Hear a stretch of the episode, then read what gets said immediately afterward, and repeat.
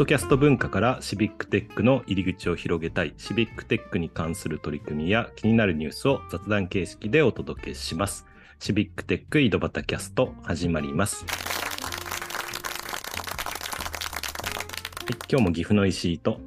埼玉の太と川崎の又がお届けしますということで、えー今日も前回に引き続き、 Code for Japan の新理事の白澤さんに来てもらってます。白澤さん、よろしくお願いします。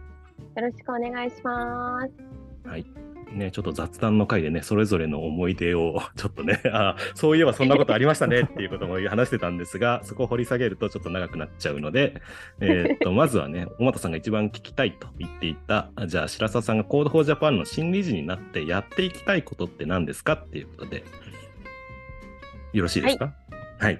はい。えっ、と、そうですね。私、あのお話ししましたけども、本当地域で、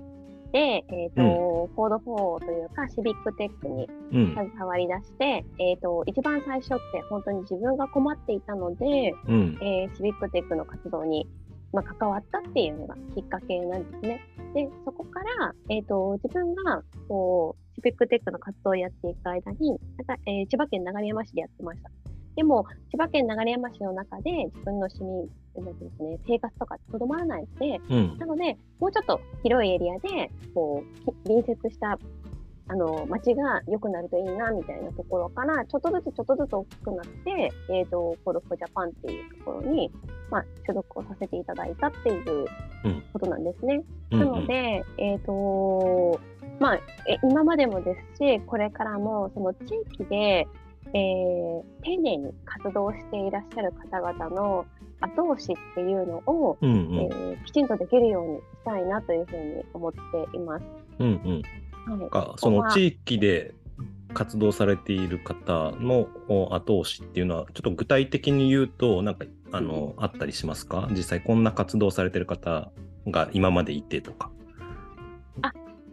ですね、えっと、こんな活動をされている方がいて、あ、えっとですね、千葉県でも、うん実はそのシビックテックの活動うん。で、えっと、かなり古い時期からうんやられていらっしゃる方々っていたんですよね。うんうん。でいたんですけど、例えばなんですけども、自分はあの行動をかけるわけではないので、はいはい。シビックテックっていうのは、ちょっと申し訳ないから伝えられないとか、うんうん。外に大きく話すよはいうなことではないんだとか、うんえー、と一地域のことをやっているので、んうんえー大したことないんですよっていうはいはい話をされる方すごく多かったんですね。あ、なるほど。そうなんですよ。でただ、一つ一つやられてらっしゃることは、うんうんその地域に根ざしていて、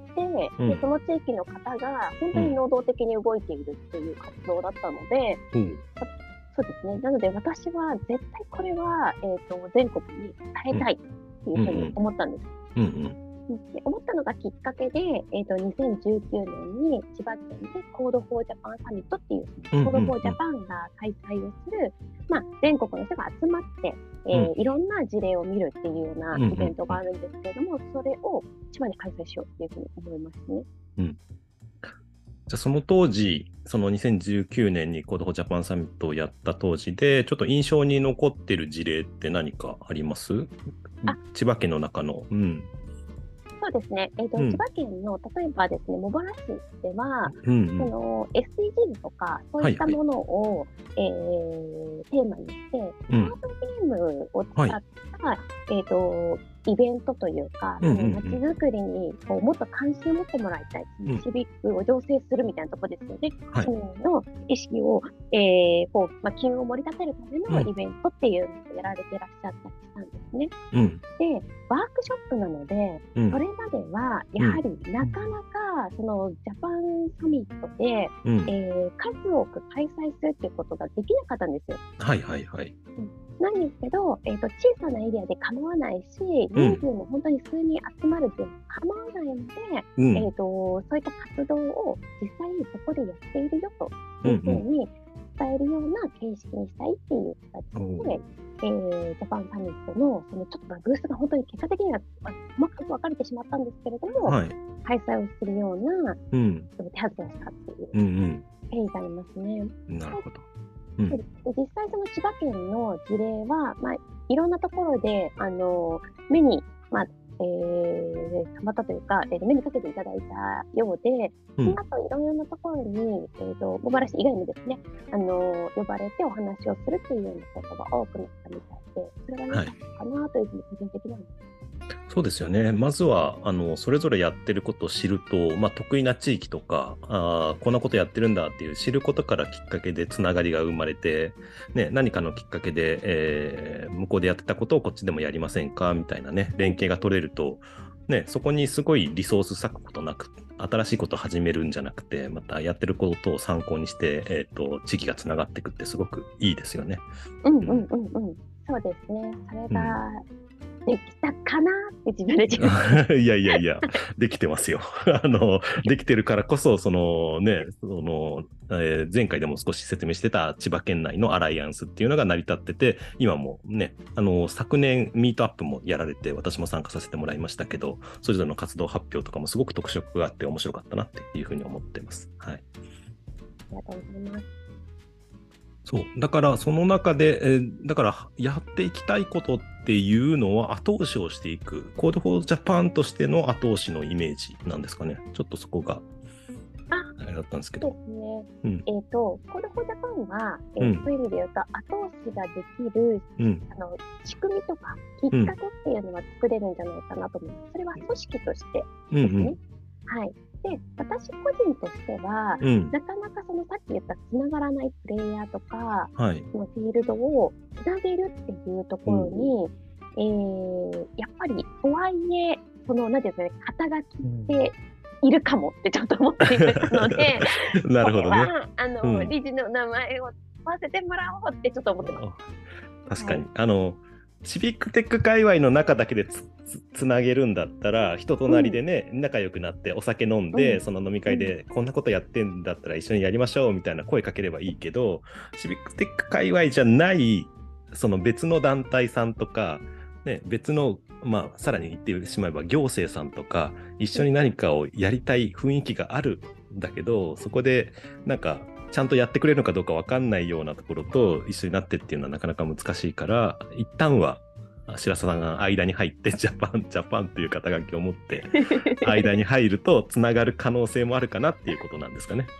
そうですね、うん、なんか本当に一市民、まあ、あの、主婦ですし、みたいなところから始まってた活動で、うん、えっ、ー、と、なんだかんだ、その実績という意味でのキャリアって重要だなとか思ったりとか、あとはそのキャリアを集約するっていう意味での肩書きって、やっぱりどうしても話を聞いてもらうときに必要だなっていうふうな経験ってすごくあったんですね。まあ、令和の世なんですけど、それでこそそういうのってあるなと思っていて、はい。なので、えっ、ー、と、理事に、まあ、ね、ご説明いただいた会には、それは使って、きちんとこう、まあ、説明できればいいなというふうに思ってます。はい、ありがとうございます。で、そんな中でも、ちょっと進めたいことがあるということなんですけども、どんなことを進めていきたいんですかね、その白澤さんとして。そうですね、さっき言っていた、その地域での活動っていうのを、うん、まあ、活性化するっていう中での一つなんですけど、うん、えっ、と、大学との連携っていうのは、大学、うん、うんうんうん。あの、大学と地域との連携っていうのは、はい、やっぱり、あの、進めていきたいなというふうに個人的には思って。はいはい。どどんな感じで大学と連携していくんですか？その先生とつながるの？それとも学生さん？えっ、ー、と、先生とつながる、学校とつながると私は思っています。はい。で、えっ、ー、と、生徒さんとつながるというのももちろん大事ですし、その生徒さんが興味を持ってくれる、うん、あのいただくっていうのは本当大前提なんですけれども、うん、えっ、ー、と、先生がきちんとそこに、あの学びの場であるという、学びの場所を見出すということによって、体系的にその地域というフィールドが学びの場に変わるんじゃないかと、あなるほど。うん、なので、えーと、学生さん以外のまあえー、教員の方だったりとか、組織とつながれたらいいんじゃないかなというふうに思います。うん、大学の中で研究してもらうっていうよりは、大学の外に出てきてもらって、その大学の近くにある地域に、その、なんていうかな、学びの場を広げていくと、まあ、地域と大学の中もつながるしというようなイメージなんですかね。そうですね、まさしくです。はい。うんなんか具体的に話が進んでいる大学とかあったりするんですか？えーと、そうですね。あの、計画的に進めたわけではないんですけども、実は先日、えっ、と、うん富山に行って、はい。えー富山のハッカソンに参加してきたんです富山のハッカソンに参加。なるほど。はい、で、えっ、と、富山のそのハッカソンで、えっ、と、ご一緒した、その大学の先生に、はい。えっ、と、ハッカソンって、まあ、すごい短い期間で、うんうアプリケーションを、まあ、こう、開発をして終わってしまう、うんうん。本当にスポットのイベントなんですけれども、うんうん。ま。あ、そのツールの改善であったりとか、そのツはいールで取れるデータの分析であったりだとか、そういったものを、えっと実際の現地を見なが